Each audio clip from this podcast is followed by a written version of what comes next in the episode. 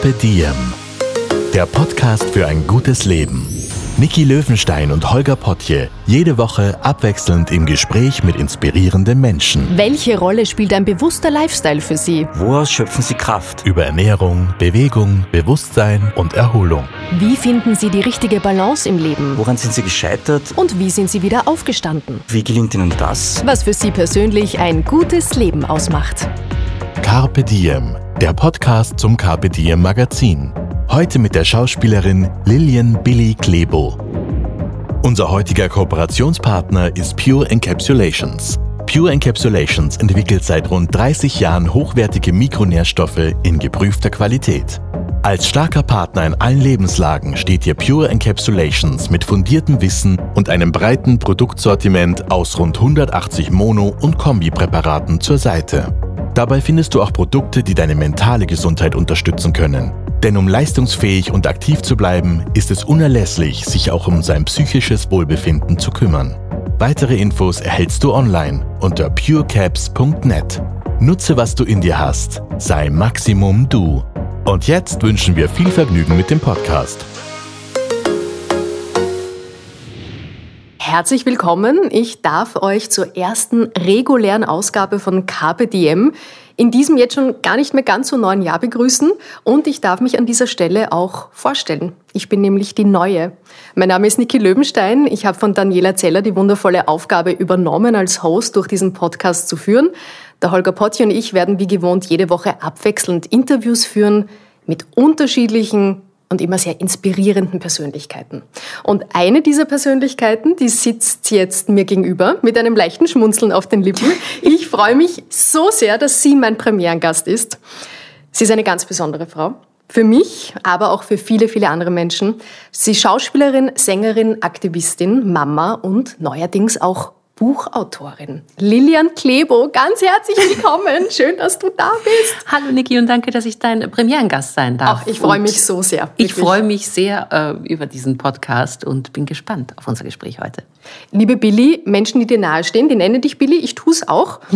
weil wir müssen gleich zu Beginn erzählen, dass wir einander gerade das erste Mal beruflich äh, uns gegenüber sitzen. Wir kennen uns aber schon eine ganze Weile. Wir sind Freundinnen, versuchen auch schon seit Ewigkeiten mal ein bisschen Zeit gemeinsam ohne Kinder zu verbringen. So sieht das aus, wenn wir alleine miteinander Zeit verbringen. Wir ich arbeiten. sagen, irgendwas ist bis jetzt immer dazwischen gekommen. Es hat einen ganzen Podcast gebraucht, damit es klappt, aber ich freue mich sehr und ich bin auch schon sehr gespannt auf dieses Gespräch in dieser neuen Funktion für uns. Ja, wirklich, das ist total spannend. Meine, vor allem, wenn man so überlegt, wie wir uns kennengelernt haben. Ja, erzähl mal, wie haben wir uns kennengelernt? Ja, ich das heulende Elend vor dem Kindergartentor, so ungefähr. Nein, das war sehr süß, weil ich kann mich so gut erinnern, du kamst mir wie der Engel vor in diesem Moment, weil ich habe meinen Sohn in der Eingewöhnung gehabt und dachte beim zweiten Kind, das kann doch jetzt nicht mehr so schlimm sein. Ich höre den Kleinen drinnen weinen und in dem Moment kommst du mit deiner Tochter Lotti daher.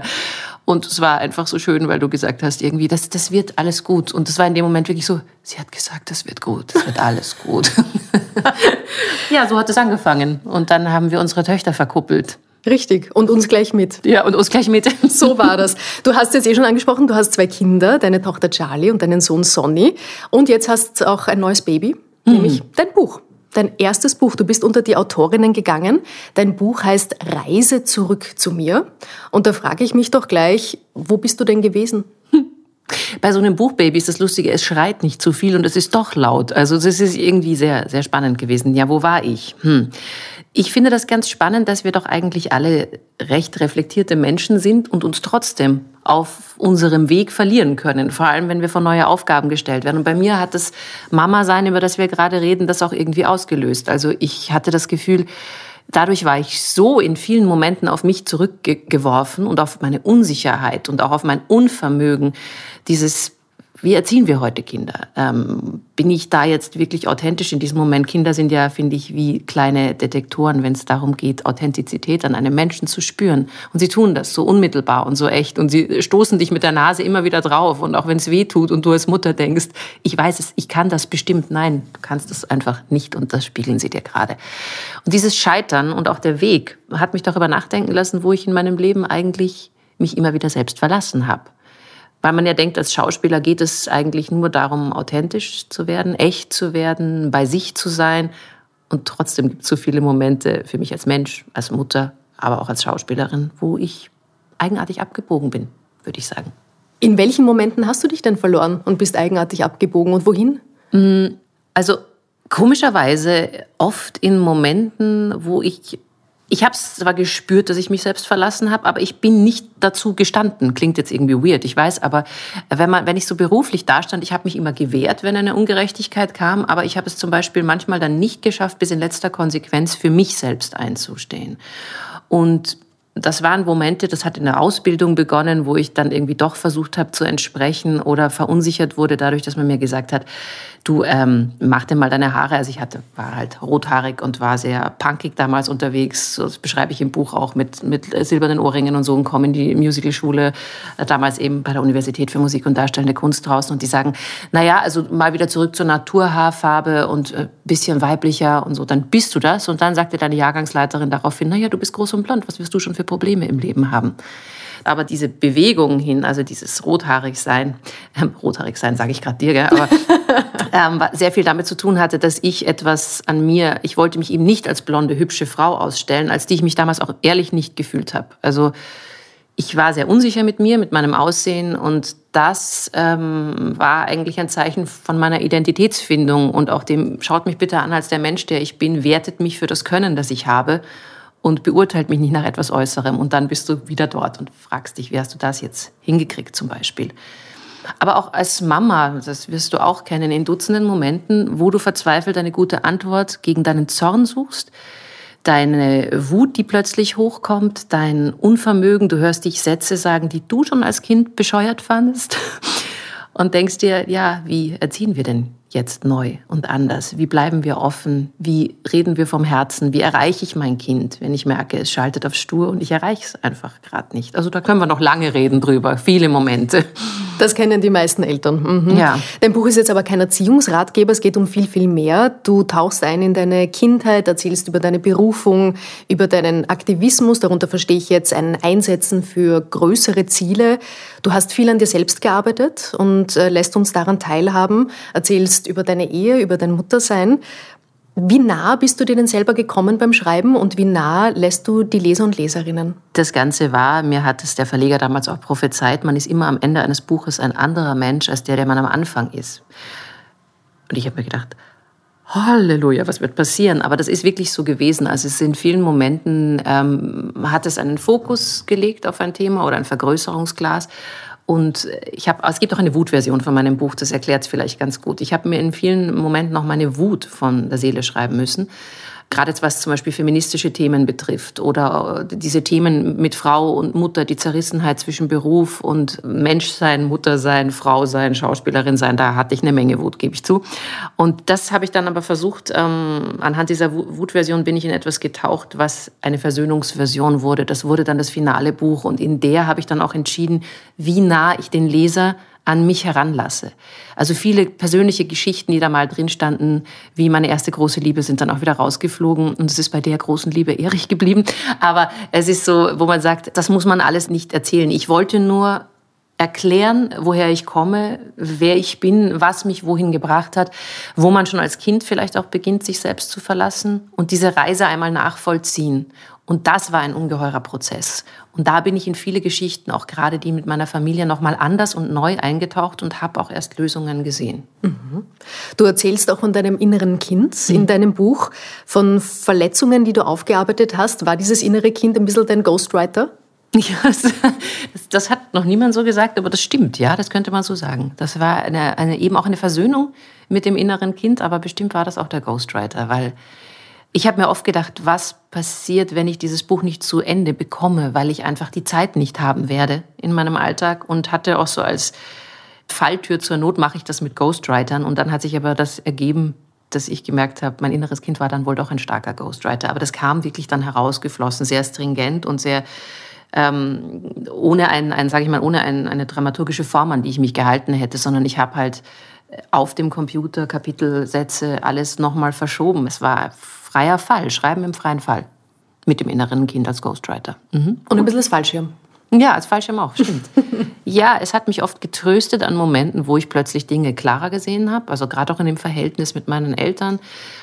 Aber ich finde, man kann auch kein Buch über Authentizität schreiben oder über eine Reise oder über ein, wie kommt ein Mensch zu sich, wenn man nicht auch die, an die Punkte geht, an denen es wehgetan hat. Das war natürlich noch mal schmerzhaft. Aber es war natürlich auch noch mal nach vielen Therapien und viel Aufarbeitung und sehr vielen Studien, die ich auch gerade in dem ersten Lockdown gemacht habe online, war das eine tolle Methode, das noch mal mit einem Abstand zu beleuchten und wirklich in eine, ich finde, wir haben gerade sehr viel Wut auf der Welt und was ich wirklich wollte, war ein versöhnliches Buch schreiben. Sehr, sehr schön. Du erzählst in deinem Buch, mit welchen Methoden du versucht hast zu arbeiten. Du hast eine Familienaufstellung gemacht, Meditation, Yoga, auch von einer Psychotherapie erzählst du. Was hat dir denn ganz besonders geholfen auf deiner Reise? Also man muss sagen, es greift ja an verschiedenen ähm, Momenten ein oder an, in, verschiedene Schichten deines Selbst, würde ich sagen. Meditation ist ein wunderbares Mittel zum Beispiel, weil ich bin ein Mensch, der sich manchmal in diesem brutalen Alltag fast verloren hat, der du so als Mutter plötzlich, sag ich mal, übergestülpt bekommst, ohne gefragt zu werden. Du bist ja wie ein Multi-Organisationstalent in einem durch. Und das fand ich sehr ermüdend, dieses permanente Funktionieren und immer wieder ähm, Pausen innezuhalten. Und dann habe ich mir gedacht, okay, wie halte ich wieder inne? Und es hat mir auch geholfen, klarer zu denken, weniger aggressiv zu sein, weniger schnell wütend zu werden. Dafür ist das ein super Tool. Yoga ist eine gute Geschichte, um einfach sich wieder zu spüren. Du kommst ja über den Körper. Wir im Schauspiel sagen, es gibt ja die Lehre, du kannst von außen nach innen gehen, um eine Emotion oder eine Figur darzustellen oder von außen nach, ähm, von innen nach außen. Und das kann Yoga, finde ich auch. Setzt manchmal Emotionen frei und manchmal ähm, hilft es dir irrsinnig, einfach dich als ein ganzer Mensch wieder mal zu spüren. Und wenn es nur fünf Minuten am Morgen sind. Manchmal mit dem Fünfjährigen auf dem Buckel hinten, oder? Geschnallt, wenn er kommt. Ja, und unter mir, auf mir, über mir. Also er, er, der ist total süß. Die Charlie hat das schon gemacht, aber er ist, hat das dann nochmal gekrönt, dass er wirklich beim abschauenden Hund hinten kopfüber mit mir hing. Also wie so ein, wie so ein Hakerl auf dem Hakerl. Und das war einfach das entzückend süß irgendwie. Und ich würde sagen, die Psychotherapie war sicherlich das Tiefste und auch das Schmerzhafteste und die Familienaufstellung das Schönste, weil es mir, ähm, sage ich mal, das ganze Ausmaß an Liebe gezeigt hat, das eigentlich in einer Familie auch da ist, den Zusammenhalt, den ich nie so sehen konnte, dadurch, dass wir so eine verspragelte Familie sind. Der Beruf, den du dir dann erwählt hast, der ist ja nichts, was dir in die Wiege gelegt worden ist. Dein Papa ist Lehrer, hat mit Kunst und Kultur und Schauspiel nie irgendwas zu tun gehabt, deine Mama auch nicht. Wie war denn der Weg für dich dorthin? Wie schwer war es, deine Berufung zu finden und auch zuzulassen? Das war die fünfte Therapie, die ich gemacht habe, würde ich sagen, die Schauspielausbildung und die Musical-Ausbildung und auch die Umwege dahin. Das Seltsame war, es hat mich dort irgendwie hingestoßen, immer wieder. Also das begann, glaube ich, mit meinem ersten Theaterstück, das ich gesehen habe und weil ich jetzt gerade die Ärztin am Burgtheater gesehen habe mit Sophie von Kessel, das war die Schauspielerin damals, die ich mit 14 gesehen habe und die für mich so alles bedeutet hat, in Hautnah von Patrick Marber. Das war das erste Mal, wo ich gedacht habe, das würde ich gerne machen, aber das kann ich nicht. Die sind alle so überlebensgroß. Und ich habe ja damit nichts zu tun. Noch dazu warst du sehr schüchtern. Ja, sehr. Also es ist die Schüchternheit gewesen. Es war aber auch dieses, äh, dieses Unvermögen, mich mit anderen zu verbinden oder geschweige denn mich gerne vor Leute hinzustellen, außer meine Eltern, die ständig meine Gitarren-Solos erleben mussten im Wohnzimmer. Aber es war sonst wirklich so, dass ich nicht eigentlich der Showmensch gewesen wäre. Gar nicht. Und ähm, dann kam das langsam mit der Musik oder dem Tanzen. Das war so die erste Befreiung daraus, wo ich gesagt habe, da habe ich zum ersten Mal gemerkt, okay, ich, ich habe irgendetwas, was meine Tanzlehrerin damals mit Ausstrahlung beschrieben hat. Und ich habe mir gedacht, keine Ahnung, bin halt so, mache ich halt mal, probiere ich mal. Dann kam das Singen, dann kam erst das Schauspielen und meine Schauspielerin, die mir damals auch gesagt hat, mach Schauspiel. Und ich habe nicht drauf gehört und dachte, ich muss Musical machen, nur um dann ihr vier Jahre später recht zu geben. Aber mit meinem Vater war das so, durch seine Sätze, die sehr naturwissenschaftlich geprägt waren, habe ich gemerkt, also er hat mich so wütend damit gemacht, dass ich mich nicht nur ins Studium von Novalis und Hölderlin vertieft habe äh, und Gefühle das Allergrößte fand, sondern auch, dass es da, also wenn du hörst, Gefühle sind ähm, äh, Verhaltensprogramme aus der Steinzeit, machte ich das mit 14, 15 maximal wütend. Und er hat mich eigentlich genau in die Schauspielarme damit getrieben. Das war irgendwie vorprogrammiert, würde ich sagen. Wo hast du diese Kraft hergenommen, das auch durchzuziehen? Keine Ahnung. Ehrlich gesagt, ein Buch später, keine Ahnung. Das war, als ob mich immer alles gefunden hat. Ich kann mich an dieses abstruse Vorsingen dann ähm, über meine Tanzlehrerin bei Ralf Siegel erinnern, wusste auch nicht, wer das ist, aber bin für solche Dinge besetzt worden, einfach so ins Blaue hinein. Ich habe immer wieder Solorollen beim Tanzen bekommen. Ich habe äh, angefangen zu singen im Zimmer zu Guns N' Roses und anderen Bands, wo ich einfach mitgebrüllt habe, meine armen Eltern. Ich habe Bob Dylan auf der Gitarre gespielt, fürchterlich daneben. Ich hatte null Rhythmusgefühl, nie in meinem Leben. Also ich glaube, mein größter Sieg ist, wenn ich heute noch irgendwo einen Takt halten kann, tanzend oder singend. Ähm, Sagt die Tänzerin und Sängerin. Ja, wobei man muss sagen, ich bin wirklich also eher ein guter Allrounder, würde man sagen, als dass ich mich wirklich sagen würde, ich wäre eine Sängerin. Ich wollte immer Geschichten erzählen.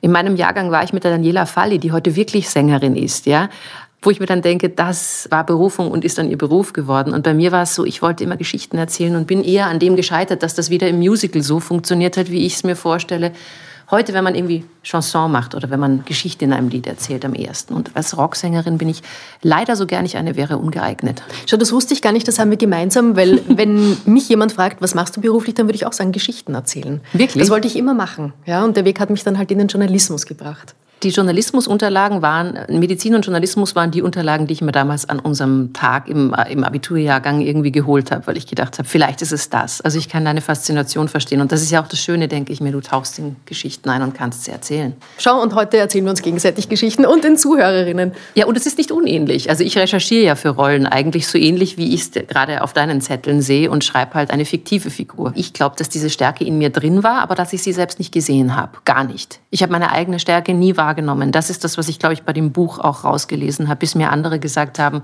dass es enorm viel Stärke erfordert, mhm. mit so viel Unsicherheit zum Beispiel auf die Bühne zu gehen. Also es erfordert jetzt ja auch nicht, finde ich, wahnsinnig viel Mut, wenn ich mich, was weiß ich, zuguckse und auf die Bühne gehe. Das kann wahrscheinlich jeder. Ja? Also darum habe ich mir immer gedacht, ich bin eigentlich offensichtlich doch viel mutiger, als ich es geglaubt habe.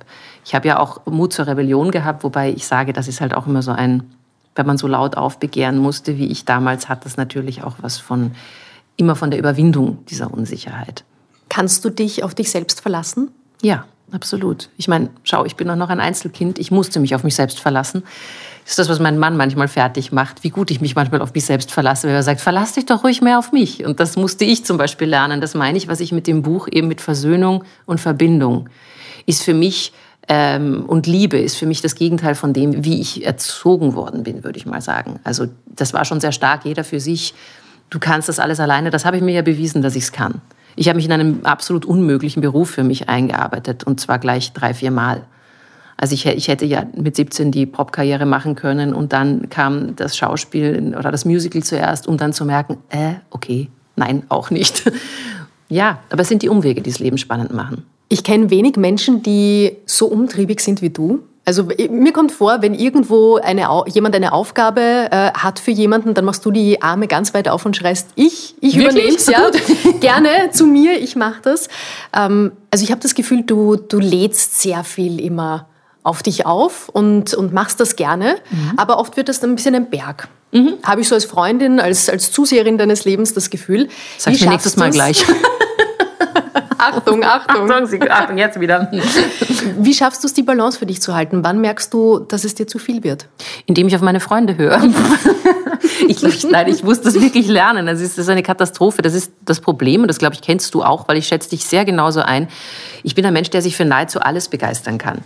Und darin liegt vielleicht auch so ein Geheimnis. Ich, hab, ähm, ich finde nichts langweilig und meine Tochter geht dieser Satz von mir jetzt schon auf die Nerven. Schatz, es gibt nichts Langweiliges im Leben. Aber so habe ich es immer empfunden, weil egal mit welcher Geschichte ich mich für eine Figur auseinandergesetzt habe oder egal mit welchem Thema, ich konnte etwas wahnsinnig Interessantes dran finden. Und das ist das Schöne in unserem Job, dass wir ja mit so vielen verschiedenen Welten du auch als Journalistin ja Bekanntschaft machen dürfen und eintauchen dürfen kurz. Vielleicht nicht immer so tief, aber manchmal. Und deshalb lade ich mir leider so viel auf. Aber wann spürst du, was passiert bei dir, wenn du merkst, das ist irgendwie, bin ich nicht mehr ganz bei mir? Dann schreibe ich ein Buch. Ähm, nein, so wie jetzt habe ich das wieder gespürt. Ich habe mich mit der ganzen äh, Promotion für das Buch absolut, äh, ich hatte die ganze Staffel abgedreht, ich habe währenddessen ein Buch geschrieben, ich habe die zwei Kinder, ich habe zum Glück noch Freunde, wie ich gerade merke. ähm, äh, ich habe mich an einem Punkt wieder mal gearbeitet und habe mir wieder gedacht, warum habe ich es wieder geschafft? Ich habe doch jetzt die Warnzeichen schon früher. Ich, ich, klar werde ich dann auch krank oder irgendwas. Ähm, der Körper signalisierte das schon. Aber ich muss noch lernen, diesen Punkt früher zu finden. Es ist nur so, und das, das ist unser Job halt oft sehr spontan, sehr schnell ist und mich das ja auch manche Freundschaft schon gekostet hat. Ich kann im September nicht planen, was ich im nächsten Sommer für einen Urlaub habe. Oder ich kann nicht planen, dass ich jetzt übermorgen angerufen werde, da ein Casting mache oder dort einen Sprecherjob bekomme. Was weiß ich. Ne? Das ist so. Dazu kommt auch noch, dass dein lieber Mann, Erich Altenkopf, ebenfalls Schauspieler, sein langjähriges Engagement in München hat. Ja, das, das heißt, ihr seid gemacht. einfach ganz viel örtlich getrennt. Das kommt noch dazu. Wie schafft ihr das, als Paar hinzubekommen? Hm. Vor allem er in meiner Heimatstadt und sich in seiner. Mittlerweile wird er für einen Deutschen gehalten und ich für die Wienerin. Das ist schon sehr lustig. Aber das ist, glaube ich, nur in Liebe wieder zu begründen und darin, dass man nie, nie, nie einander aufgibt. Also wir hatten bestimmt genauso wie alle anderen Paare massive Krisen. Ähm, uns ungerecht behandelt gefühlt oder haben uns ungerecht behandelt gegenseitig, gerade wenn Kinder dann kommen und du die Aufgaben ja in einer sehr mehr funktionablen, sage ich mal, Funktion ist das jetzt ein toller Ausdruck, nein, aber man weiß wahrscheinlich, was gemeint ist, plötzlich verteilt sind und du das einfach lösen musst. Da ist dann oft ja nicht mehr die Zeit für die große Romantik und die Zeit füreinander und diese Zeit hast du ja vorher gar nicht zu schätzen gewusst. Und darüber können wir zum Glück lachen, laut und sehr viel. Wir sind oft sehr albern miteinander, ähm, sind auch irgendwo zwei kleine Kinder, wobei er das Größere ist. Das ist auch sehr lustig an ihm. Aber es ist sehr schön, ja, weil ich glaube, dass es nicht viele Männer mit 52 gibt, die ähm, so einen unglaublichen, unbändigen Lebenswillen wie er haben. Also er hat einfach, äh, er hat nie aufgehört, dieses kleine neugierige Kind zu sein und da treffen wir uns auch. Also das ist etwas, was ich total genieße mit ihm. Ich glaube, sowas ist das Geheimnis einer Beziehung, liegt irgendwo immer im Humor und immer in, einer, in einem Kämpfen umeinander. Weil man wird immer an Punkte stoßen und jetzt gibst du halt auf an einem Punkt und nimmst dir vielleicht den nächsten Menschen und machst dieselben Fehler wieder. Oder ich habe mir dann immer gedacht, oder du löst das Problem mit dem Menschen, den du doch sowieso liebst. Was wollt ihr als Paar in eurer Beziehung euren Kindern, Sonny und Charlie, vorleben? Was sollen die sich mitnehmen für ihre späteren Beziehungen? Huh. Mhm, es kommt irgendwann. Das tun wir auch, mhm. ja, wir, wir, leben das auch vor. Okay. Also ich glaube, das Wichtigste ist, dass man, ähm, dass man sowohl, finde ich, Individuum bleibt, als auch eben wirklich Familie und Beziehung. Ich möchte Ihnen aber auch ein starkes Familiengefüge mitgeben, aber auch sagen, Familie sind auch Freunde, sind auch Menschen, die uns bereichern, sind Orte, an denen wir gemeinsam sind, sind Rituale, die wir gemeinsam erfinden, die ich hoffe, bleiben in der Familie. Ich habe sowas nicht so viel gehabt. Deswegen ist es wichtig. Und ich glaube auch, ihnen vorzuleben, dass wir ähm, auch als Frau zum Beispiel würde ich sagen, dass wir äh, starke, großartige Frauen sind, Mamas sind, dass wir äh, eine Geschichte haben als Frauen, die jeden Tag schätzen können, dass wir heute mehr Freiheiten genießen, dass aber auch der Kampf um wirkliche Gleichberechtigung noch nicht ausgestanden ist. Aber solche Dinge finde ich wichtig, dass man die auch anspricht in einer Beziehung, dass es Offenheit gibt, dass man nicht das Gefühl hat, es wird irgendwas totgeschwiegen. Das ist mir wichtig, dass Kinder in einem glücklichen, fröhlichen, aber auch kritischen und nachdenklichen Universum aufwachsen.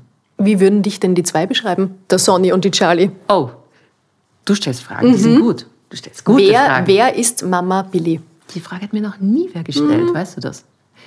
Ich glaube, die Charlie würde wahrscheinlich ähm, ich würde wahrscheinlich sagen, meine Mama ist eine Bastlerin, die ständig irgendetwas für mich bastelt und sucht und andauernd gebrauchte Gegenstände irgendwo mitnimmt. Deswegen ist unsere Wohnung total voll, aber ich mag das. Und ich kann auch nichts wegschmeißen, weil meine Mutter das nicht kann. Klingt jetzt, als wären wir Messis, ist aber nicht ganz so schlimm.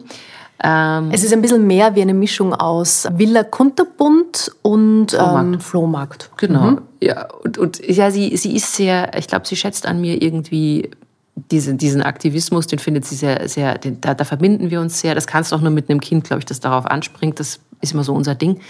Wir müssen mal kurz die Welt retten, das würde sie, glaube ich, sagen. Der Sonny würde sagen, meine Mama isst Yoga. Ähm, weil, weil er, das ist so, glaube ich, das ist unser Morgenritual. Er kommt raus, macht das mit mir, setzt sich hin, seit er ein Baby ist, meditiert mit mir. Er sagt auch editieren.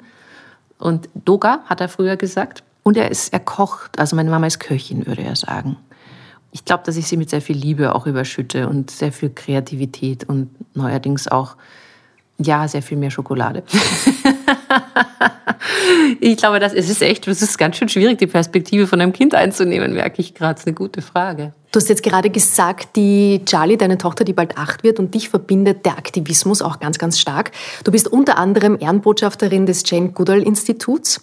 Und der Vorteil, wenn man so viel in der Öffentlichkeit steht wie du, Bei all den Nachteilen ist ja ganz sicher, dass einem zugehört wird. Was ist denn dabei deine wichtigste Nachricht, deine Message an die Menschen da draußen? Ich leihe mir immer da gern diesen Jane Goodall-Satz aus, weil das so trifft. Jeder von uns kann jeden Tag einen entscheidenden Unterschied machen, weil der trifft eigentlich auch alle Lebensbereiche. Natürlich ist es von Jane jetzt gemeint im, im Bezug auf Mensch, Tier und Natur, aber das trifft, finde ich, ja auch unsere innere Reise. Es trifft alles. Ich glaube, dass wir wesentlich mehr Macht haben, als wir uns bewusst sind und aber leider in unserer Struktur sehr stark dazu erzogen werden, diese Macht ständig abzugeben, also andere für sich denken lassen. Und dagegen wende ich mich. Aber ich finde vor allem, wenn man dieses große Geschenk kriegt, so, ich habe das damals auch in dem Film äh, über die Jane gesehen, die sagte, na, wenn man das Geschenk bekommt, überhaupt Ruhm zu haben oder eine Stimme geschenkt bekommt, dann benutzt man sie bitte auch. Und das war für mich eine, eine ganz wichtige Geschichte. Also ich bin sehr, sehr glücklich, dass wir diese Stimme benutzen oder dass ich meine Stimme benutzen darf. Was wünschst du dir denn, was die Menschen als Reaktion auf dein Buch mitnehmen? Ich wünsche mir, dass sie vor allem eins sind, berührt ähm, aber auch gestärkt, verbunden. Also mir war es wichtig, eben die Verbindung zu schaffen und auch eigentlich die Liebe aufzuzeigen, die wir füreinander haben. Klingt jetzt vielleicht wahnsinnig kitschig, aber ich finde, dass das gerade jetzt in dieser Zeit ganz wichtig ist, die Verbundenheit darin zu sehen, dass wir alle an derselben Unsicherheit kranken. Alle Menschen sind unsicher. Das hat mich Jahre gebraucht, bis ich das kapiert habe, aber es ist etwas, je mehr man diese Unsicherheit umarmt, sieht, dass alle anderen sie haben, je mehr wir uns sehen auch und lieben in unseren Unvollkommenheiten, desto mehr wird diese Verbindung auch da sein. Und wir machen vielleicht auch nicht mehr so viele Unterschiede. Die Unterschiede sind es im Moment, die wir so gerne machen, uns abgrenzen über Länder, über Gruppierungen in einer Gesellschaft hinweg, die einen unglaublichen Unwillen und eine unglaubliche Traurigkeit auf der Welt gerade schaffen und auch Gräben graben gerade. Ich glaube, dass wir mit Verständnis ähm, anderen gegenüber uns auch verbinden können und uns gegenseitig sehen als Menschen, die wir sind. Hast du schon Reaktionen auf das Buch bekommen? Ich habe Reaktionen auf das Buch bekommen und was ich zum Beispiel sehr, sehr schön fand, also die, ich meine, die schönste hat mir meine Oma geschenkt. Die ist 95 Jahre alt, wie ich auch im Buch beschreibe und auch ihre Lebensgeschichte. Ähm, sie hat mich irgendwie angerufen und ähm, hat, was sie sonst nicht so gern tut, auf die Mailbox gesprochen, was sie oft verwechselt mit mir. Und dann hat sie irgendwie angefangen zu reden und hat gesagt, ja Mai, du, also ich habe ja wirklich voll von der Welt nicht mehr verstanden, aber jetzt verstehe ich es wieder. Und das war total schön, weil ich mir gedacht habe, wie jetzt? Und dann habe ich sie angerufen und sie hat mir gesagt, schau, die ganze Welt ist für mich sehr fremd geworden. Und ich habe auch vieles von deinem Kampf nicht verstanden, vieles, worüber du traurig bist mit deinen Eltern, aber als du es dann erzählt hast, habe ich es verstanden. Und es sind aber auch so Reaktionen, gerade jetzt von, von Menschen, die einem nahestehen, die sagen, du, ich habe dein Buch gekauft und ich lese es gerade. Aber auch manche Wildfremde, die auf einer Lesung zu mir gekommen sind und gesagt haben, es sind oft lustigerweise für jeden als eine andere Geschichte drinnen warum jemand sich von etwas angesprochen gefühlt hat. Diese kleinen Punkte, diese, viele haben auch den Titel von meiner Tochter zum Beispiel geliebt und gesagt, das ist total schön, das Mädchen, das sie streckte um den die, die Geschichte musst du noch einmal erzählen, vielleicht weiß das nicht jeder. Ja, stimmt. Also äh, ich hatte, eine, hatte sehr viele Diskussionen darüber, wie dieses Buch heißen soll. Und äh, ich fand es auch sehr schwierig, weil irgendwie einerseits bist du bei einem Sachbuch, ähm, bist ja nicht in einer Biografie, sonst hätte es doch für mich ähm, Barfuß im Regen geheißen. Ja, habe ich dann aber dazu hinreißen lassen, okay, gut, ähm, vertraue den Menschen, die das beruflich machen. Aber gesagt, für mich muss da etwas drauf, was mehr Herz hat. Und dann hat meine Tochter mit fünf Jahren ein, ein sehr schönes Bild gemalt, eine, eins ihrer ersten. Ich habe ihr zum fünften Geburtstag eine Leinwand und Acrylfarben geschenkt, was bei meinem Mann ausgelöst hat, hast du so einen Knall, unsere ganze Wohnung geht kaputt. Und sie saß da, hat sich dieses weiße Hemd von ihm angezogen, das damals bis zur Mitte ihres Schienbeins ging und saß und hat so gemalt. Wie so eine Statue. Und eins dieser ersten Bilder war ein Regenbogen und sie sagt, ich sage, Charlie, was hast du denn da gemalt? Sie gesagt, das ist das Mädchen, das sich streckte, um den Regenbogen zu küssen. Und wir, wie bitte? Und das haben wir dann hinten auf das Bild draufgeschrieben. Und als wir nach einem Titel gesucht haben, habe ich sie gefragt, ob sie mir diesen Titel leiht. Und sie hat gesagt, ja. Und dann war sie auch sehr stolz. Und wir haben das dann auch draufgeschrieben. Und ich fand es halt sehr schön, weil es auch sehr viel damit zu tun hatte. Worum geht es in meinem Buch? Darum, dass wir uns selbst wieder auch als diese Kinder spüren, die wir mal waren, die gestaunt haben, die gesehen haben, die sich strecken, um einen Regenbogen zu küssen. Das ist ein schönes Bild dafür. Die den Boden unter ihren Barfußfüßen spüren, die den Regen auf der Haut spüren, die sich verbunden fühlen mit der Natur, die ein Tier lieben, die, was weiß ich, das verlernen wir aber alle auf unserem Weg. Und das fand ich seltsam und darum ist der Titel richtig.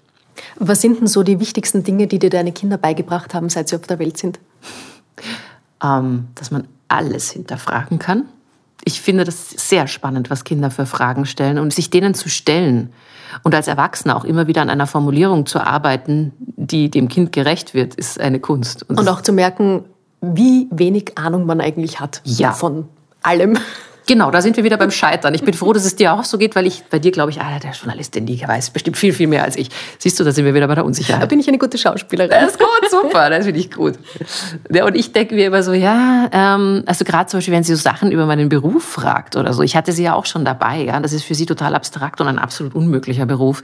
Finde ich nämlich auch sehr spannend. Ich habe aber von ihnen auch zum Beispiel gelernt, wirklich jede Minute auszukosten. Ich bin drauf gekommen, wie sehr ich mich durch mein Leben hetze aufgrund dieser Dinge, die ich alle auf meine Schultern lade.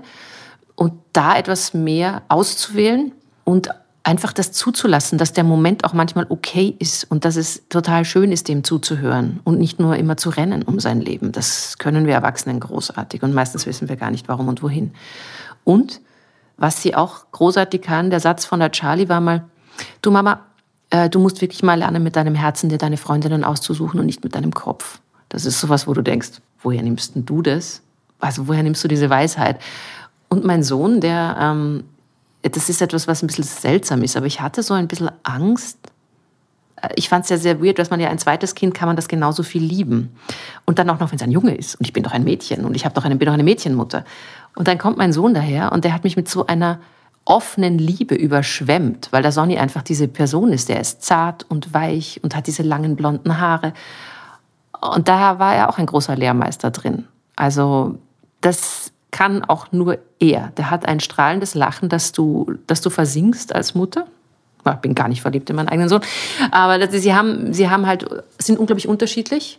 Und auch das war eine große Lehre. Unterschiedlichkeit anzuerkennen.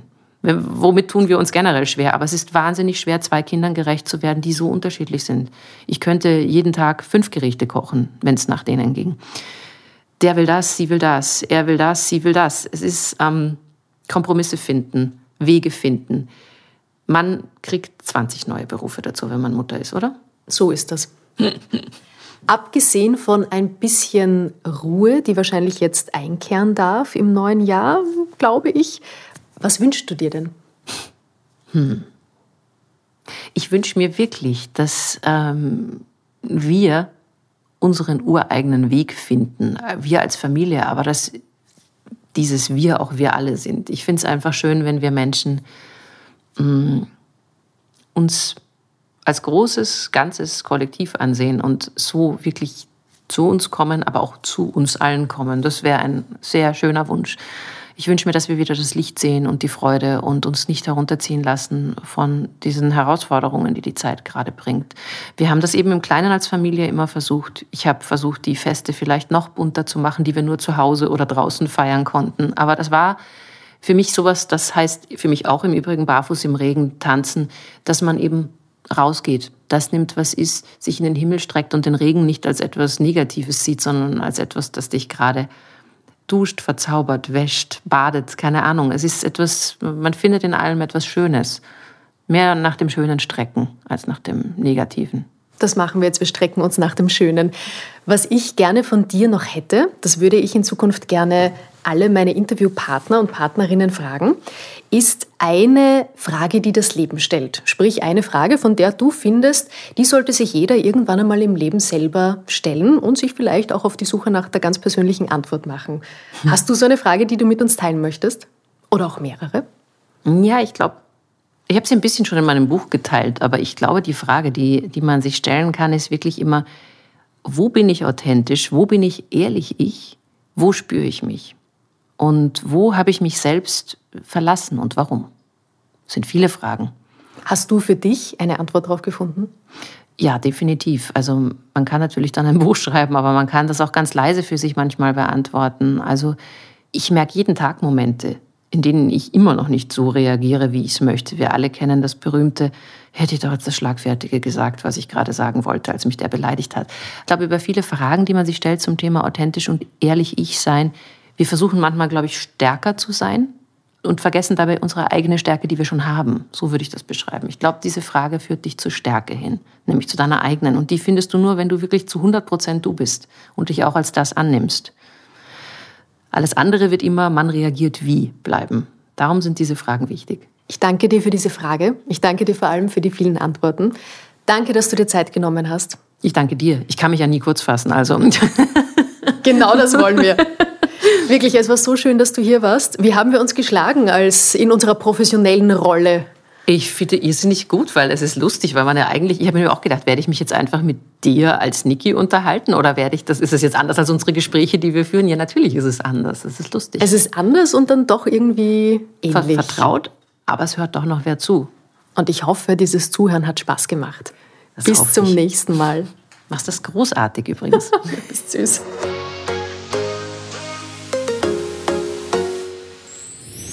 Mehr von Carpe Diem gibt es auf Soundcloud, Apple Podcasts, Google Play oder Spotify. Jetzt abonnieren und liken. Wir freuen uns über eure Kommentare und sind direkt über podcast.carpediem.live erreichbar.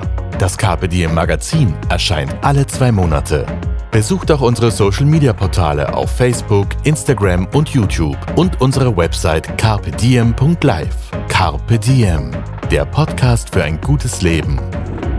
Nächste Woche Holger Potje im Gespräch mit Sozialwissenschaftler Patrick Scherhaufer von der BOKU Wien zum Thema erneuerbare Energien.